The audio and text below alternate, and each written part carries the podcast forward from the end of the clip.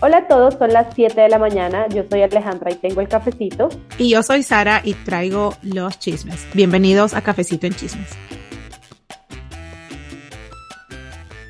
Bueno, Sarita, antes de todo, antes de comenzar, quiero decir que tengo, si mi voz suena más rara de lo habitual, quiero decir que tengo una gripa horrible. O sea, estoy aquí por amor al chisme de verdad. Ay, no, es que este clima está horrible, en verdad que el frío aquí fue de un día para otro, pero yo también tengo así como esa garraspera, pero bueno, aquí estamos, porque el chisme es más importante y tengo mi cafecito. Pero bueno, ¿cómo has estado? ¿Qué has hecho en estos días? ¿Cómo va Pues bien, trabajar, estuve, me fui a una ciudad que queda como una hora y media de aquí por trabajo, y pues ayer viendo tele y te cuento de que pues tenemos que hablar de algo que estuve viendo. Me metí a Netflix, tú sabes, Netflix es el amigo del ocio. sí, la vieja confiable. La vieja confiable y encontré un, una serie, un documental que se llama Miss Americana de la famosa Taylor Swift. Taylor Swift.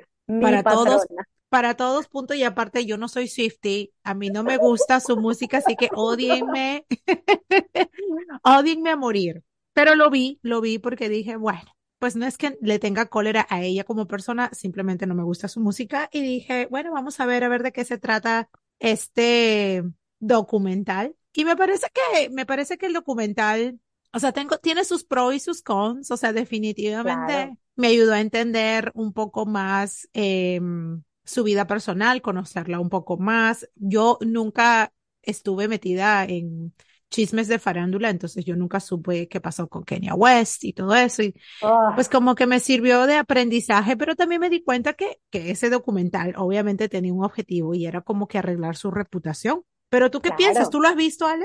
Sí, la verdad sí lo vi. Eh, bueno, pues no voy a decir que recién salió, lo vi como unos meses después, porque yo en ese entonces, ojo, tengo que hacer mi anotación. A mí me encanta su música, o sea, yo creo que soy medio Swifty. Voy a dejarlo así, medio Swifty. Ale, acá no hay medios, ¿eres o no eres?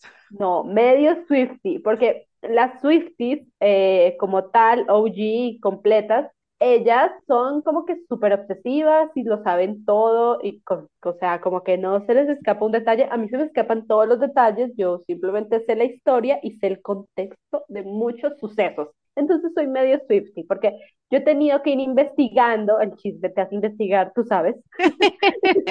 es cierto, el chisme te hace investigar, las cosas que uno aprende por chisme. Sí, el amor al chisme. Entonces yo tenía que investigar muchísimas cosas y para, para entender el porqué de sus canciones, el porqué pues de ella, y todo eso me, me hizo también llegar a Miss Americana, el documental. Y yo cuando lo vi, pues dije, está cool, el documental toca varias cosas como su posición política, eh, ella como que lo que fue para ellas hacer ese comeback de Reputation, su disco, que por cierto es mi disco favorito, eh, todo lo que ella sintió cuando la prensa, digamos que como que comenzó a atacarla simplemente porque ella era exitosa, o sea, más? no le tenían decir, Yo te voy a decir de que es que no es que le pase solamente a ella, es que eso le pasa a todas las celebridades y me parece de que, o sea, como te digo, el, el documental no me hizo cambiar mi forma de parecer en su música. No, eso sí no, me gusta.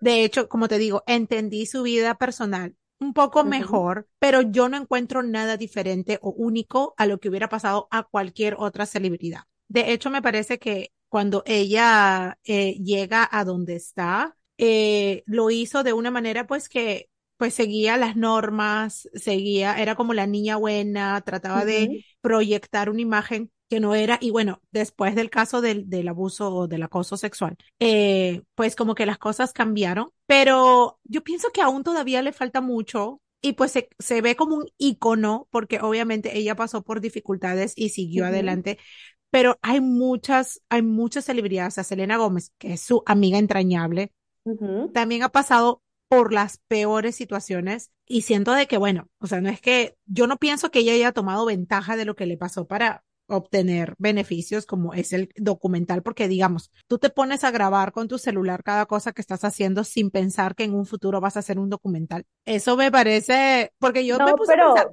precisamente ella, todo eso que graba es para el documental. Exacto, pero eso lo grabó años antes, incluso años. Bueno, pero es que si ella está empezando a cantar desde los 12 años, obvio que van a grabar su vida, eso en algún momento se va a usar. Pero por supuesto, por eso te digo, o sea, yo no creo que, o sea, yo pienso que ella sacó ventaja de muchas cosas. Yo no haría eso. O sea, yo pienso de que a mí, yo sí, o sea, mantendría todavía un tema de privacidad y un tema de que no voy a hacer todo negocio. Lo que siento que ella hizo, y sí, ha sacado muy buen provecho de lo que le pasó en la vida, pero no es la única, ni va a ser la última, ni va a ser la, ni era la primera. Eso le pasó a muchas personas. Pero mira, por ejemplo, también Selena Gómez sacó un documental donde ella habla de todo lo que fue su salud mental, su enfermedad y todo. O sea, sí, o sea, yo sé, yo sé.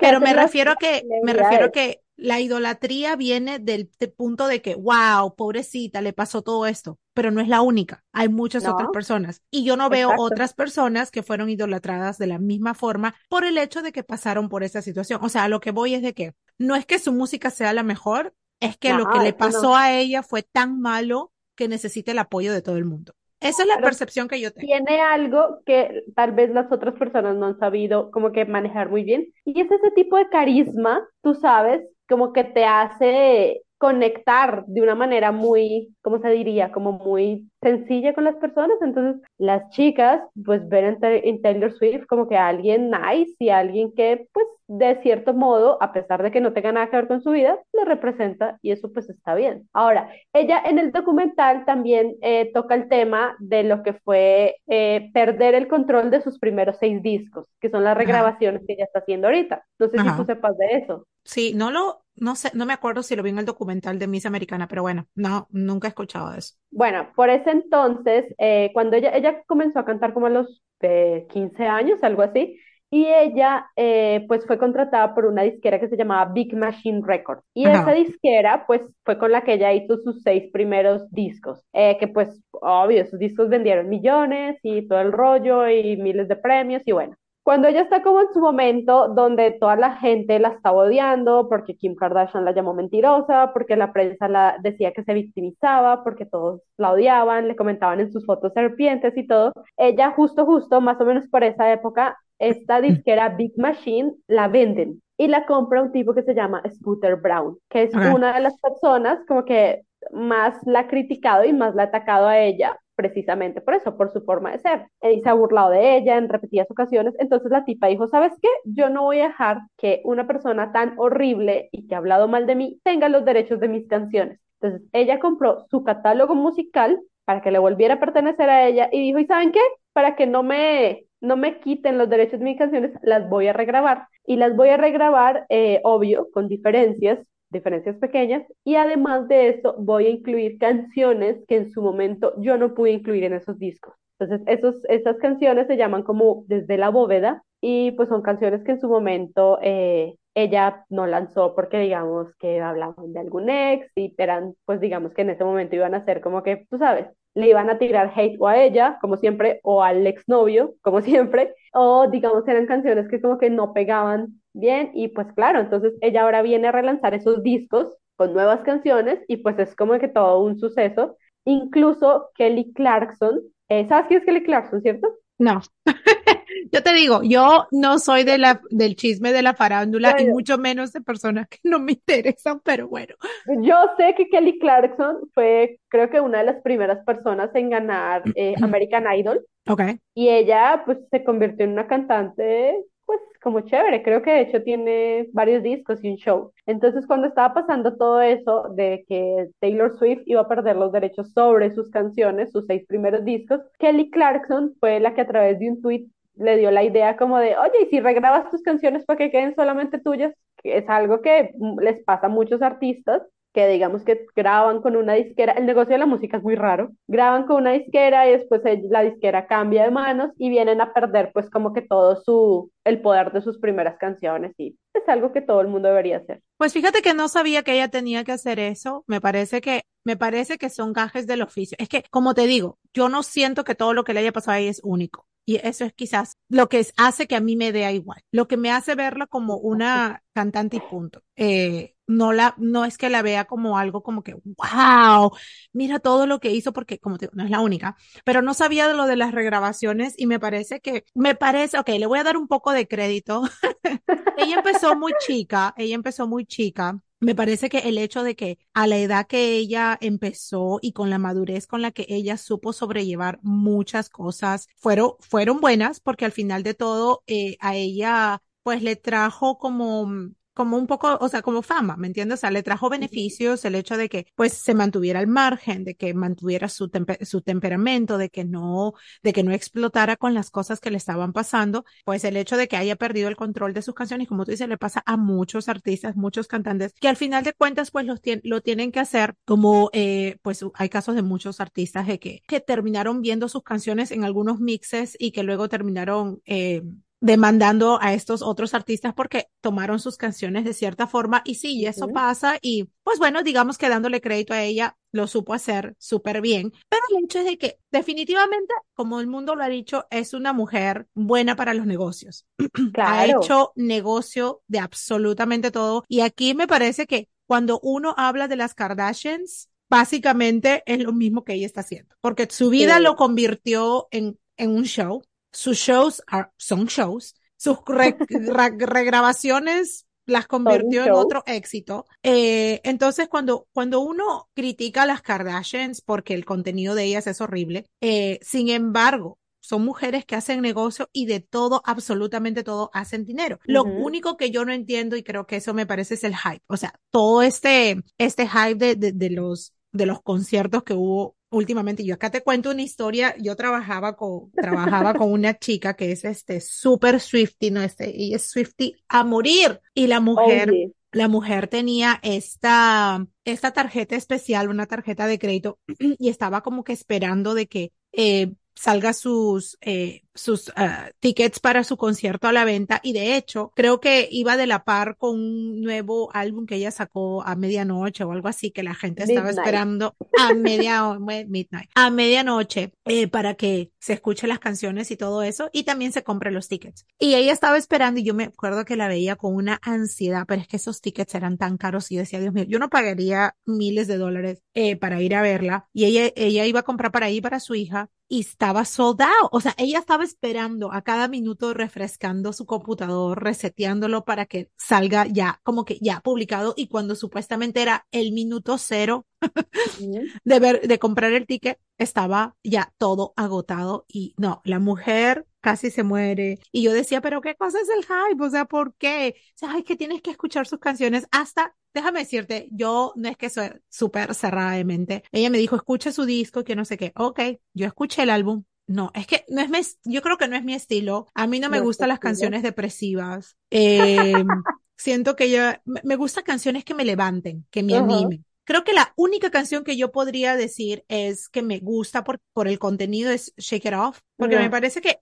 va con, en línea con lo que yo creo. Es como que haters are gonna hate, Shake It Off. Y a mí esa canción me gusta, pero no me gusta el ritmito, como que shake it off, shake it off, shake it off. Ya, exacto. Ese, ese tipo de cositas me parecen un poquito disforzadas y ya para la edad que ella tiene, mamacita, ya cambia un poquito Bueno, pero es que esa canción ella la hizo cuando tenía veintipico años y la hizo porque la criticaban de que ella era una tabla y que no podía bailar. Entonces, eh, ella recibía un montón de críticas, tú sabes, que le decían, no, es que es una tabla, es que parece un palo, es que no se mueve, no sé por qué todos los artistas tienen que bailar y cantar, simplemente pueden cantar. Si hay gente que yo no bailo, yo soy un palo, y a mí no me gusta bailar, odio bailar. Por eso es que no eres eh, cantante famosa, pues al. no. Imagínate con esta voz. Si no sería este Swifty no, no, sería amiga de Taylor Swift. Entonces, el caso es que ella dijo, ah, que yo no puedo bailar, ok, y sacó esa canción donde pues ella prácticamente sale bailando feo, pero bailando. Y, es, pues que baila feo. Yo no he dicho, pero ella hace el shaky, hace el shaky, shaky, shaky, shaky. Ahí creo que intenta ponerse como con cuatro, cinco estilos de baile en el video, sale como bailando ballet y todo. Pero entonces yo me pongo a pensar y digo, ¿por qué bailan a Taylor Swift si es una persona normal, o sea, está bien, yo digo, está bien sacar negocio de todo lo que uno quiera sacar de negocio. O sea, igual cuando tú empiezas a ser una celebridad, pues tienes la facilidad de monetizar tu vida.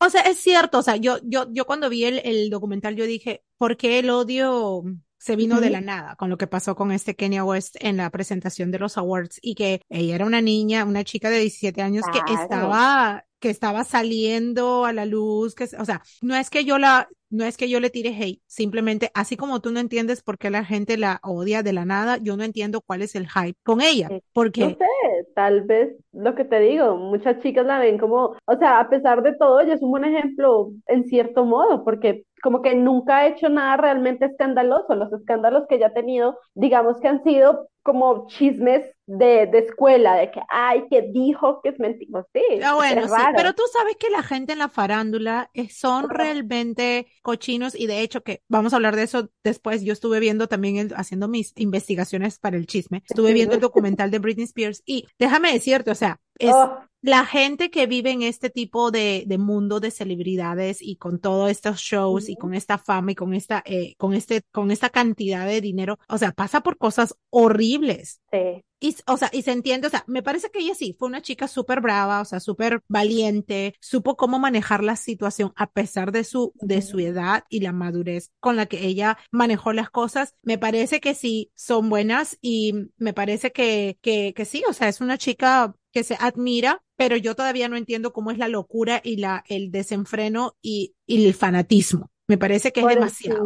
Por ejemplo, algo que sucede con los conciertos es que se vuelven como todo un, tú sabes, hay como un ritual así como alrededor de los conciertos, de que el concierto tiene que, es como que se vuelve algo donde tú tienes que ir con el outfit específico, donde está ese, ese ritual de que tienes que, que ir con tus amigas y los brazaletes de la amistad y todo el rollo. Bueno, ¿y qué pasó con esa gira que ella hizo eh, esta última gira que hasta han sacado una película y todo eso? Bueno, pues ella hizo su, su tour que se llama The Eras Tour, donde ella recopila en ese concierto, eh, le hace homenaje a nueve de sus diez álbumes. Entonces ella empieza cantando uno y sigue con, o sea, es un espectáculo que dura tres horas y canta como cuarenta y pico canciones. O sea, y la tipa se, se, siente muy orgullosa de sacar ese espectáculo adelante, porque en el documental, no sé si hablas que ella sufrió como de anorexia, algo así, mm. y ella dice que se sentía muy débil y que para ella eso era normal sentirse débil después de dar un espectáculo de hora y media, que era lo que duraban sus conciertos en ese entonces. Entonces ella ahorita viene a decir como que no, vean, yo ya estoy fuerte, soy saludable y puedo eh, como que echarme a la espalda un espectáculo de tres horas. Entonces en ese espectáculo ella tiene como que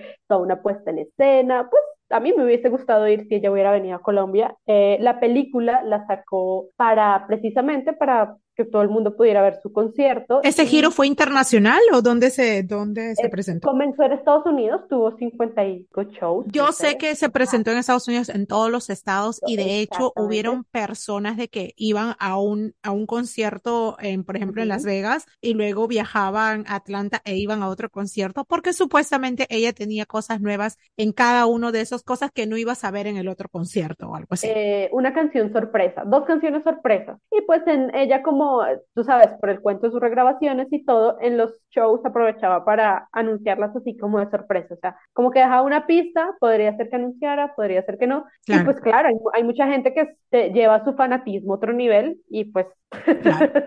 Yo no supe que esa gira fue internacional. Yo pensé que solamente era acá en los Estados Unidos, pero... No, es como su primera gira que viene siendo realmente internacional, porque sale de Estados Unidos y va a, fue a México, va a ir a Argentina, Brasil, eh, va a estar en España, creo que va a estar como en otros países de Europa, no sé sinceramente. Yo cuando vi que no estaba Colombia dije, no, ya, bye. estuvo, en la película. Le tiró Fuchi a Colombia y a Perú también, porque yo no creo que fue a Perú. No, no fue a Perú. Pues la verdad, ahí pues ella no tiene la culpa, o sea, si no hay empresarios que paguen. Ah, eso es cierto, eso es verdad. No, y de Colombia, Colombia no es Swifty, solamente tú. Colombia dijo, no, ¿para qué vamos a querer a la Swifty aquí? acá está el grupo de fans de Taylor Swift y esa gente organiza unos eventos a otro nivel. O sea, yo los, los sigo, no, no los sigo en Instagram, los veo en Instagram y ellos tienen como que hacen eventos así como que, bueno, si sale el disco de la tipa, ellos hacen una fiesta, supongamos, para el lanzamiento y pues rifan cosas y todo. Y el grupo, digamos que tiene el apoyo de Warner Music, algo así, o Universal Music, bueno, el sello que ahorita está como que con Taylor. Y, y pues claro, eh, es como que tienen cierto apoyo y es algo realista. Pero pues yo digo que en un futuro de pronto, ojalá. Y en cuanto a la película, pues la película. yo cuando vi esa película, pero, o sea, yo como digo, o sea, tiene sus cosas buenas y sus cosas malas desde mi punto de vista y creo que yo soy bastante objetiva en cuanto a, lanzar críticas porque, como digo, no soy fanática, no es que me muera por su música, Tampoco la veo como un icono que me represente, pero sí me doy cuenta de que primero que es una chica muy inteligente, ha sabido salir adelante a pesar de, de, todas las críticas, a pesar de todo lo que le pasó a, a lo largo de su carrera, que, me que, que, pienso que es algo que muchas niñas deberían imitar. O sea, la vida no es fácil, la vida te va a dar duro y tú tienes que seguir adelante. Y, y pues es una máster en negocios, o sea, ella sabe cómo hacer negocios. Lo único que sí te voy a decir y que le está bajando puntitos aquí es que, este, no, es que ella, yo pienso que el hecho de ser famosa desde tan niña le quitó un poco eh, esa, esa vida de niña, de infancia.